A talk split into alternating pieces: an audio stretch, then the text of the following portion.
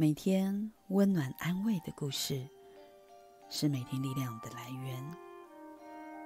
朋友们，今天心里有个感动，想与你分享一段催眠故事，来为你加油打气，让你在催眠中遇见自己，进而重新认识自己的过程中，借此得以跨过人生的难关。今天要和大家分享的是天使灵气故事分享。前世得不到爱的宠物狗，前世得不到爱的宠物狗。个案 Mary，她有一只宠物狗，名叫 Lily，最近得到癌症，她非常伤心。虽然生老病死都是自然，她不强求，只希望 Lily 能够减少痛苦，开心过日子就可以了。于是，请我帮忙透过天使灵气帮狗狗做疗愈。我以视讯的方式和 Mary 的宠物狗连接。当奉献空间音乐一开始放，狗狗就变得非常的温驯，整个身体都放松，并且依靠在 Mary 的身边。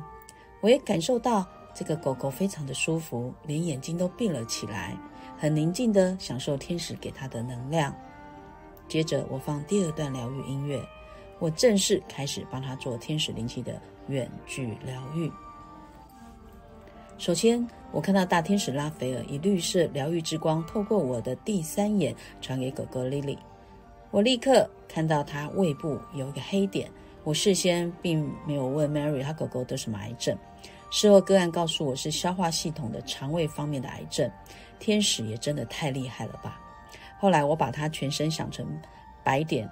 透过我的第三眼去照射她，接着我看到莉莉前世是个案 Mary 的妹妹，自小在家不受重视，更不受宠爱，不管父母还是兄长，这个兄前世的兄长是今生主人 Mary 的先生啊，都非常疼爱姐姐。这个姐姐呢，就是今生的这个 Mary，好，就是我这个个案 Mary。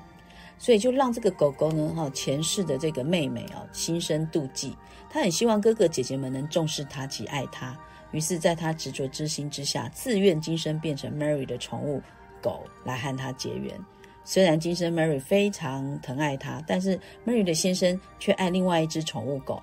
为了引起 Mary 先生的注意以及关心，他让自己得到了癌症，希望主人们能够更加的关爱他。经过事后的询问，得知狗狗 Lily 原来得到肠胃方面的癌症，也就是太阳神经虫的失调。这个太阳神神经虫的失调呢，与被他人否定、不被重视、控制欲有关。因为前世的我执深重啊，所以造成今生变成宠物狗，希望能够得到主人们的重视与爱，来化解他和前世兄姐们的情感上的执着。莉莉告诉我，她可能活不太久了，或，活不久了。只希望主人们一家人和她能够和乐融融，并且在这段期间能够多关爱她，了却她的心愿。她很感谢天使，让她感受到光与爱的能量。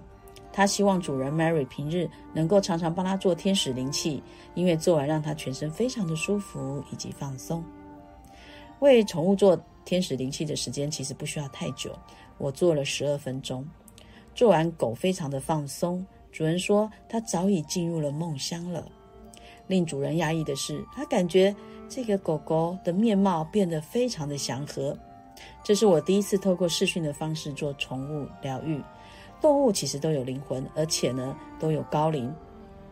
他会自愿当动物，是因为我只比人类还更重。在网络上有人问，宠物曾经当过人？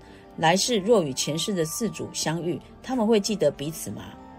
宠物呢也是有灵体，哪怕是被打入到动物界当宠物啊，如果有机会再度相遇，也只是外在的躯壳不一样，对这个二界的灵体曾经发生的事实也不会改变他的记忆。当然，他们会记得彼此。